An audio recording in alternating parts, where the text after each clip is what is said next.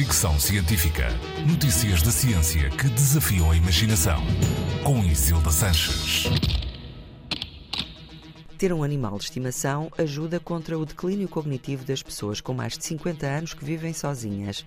É a conclusão de um estudo publicado no Jam Network, que envolveu 7.945 participantes britânicos com uma média de idades de 66 anos, alguns a viver sozinhos, outros acompanhados.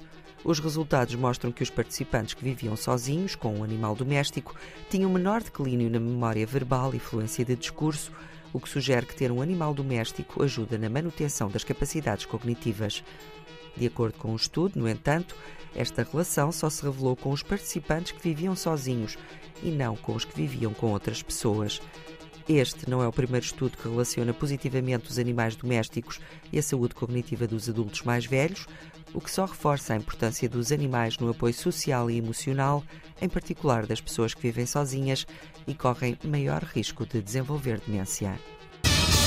Fricção científica.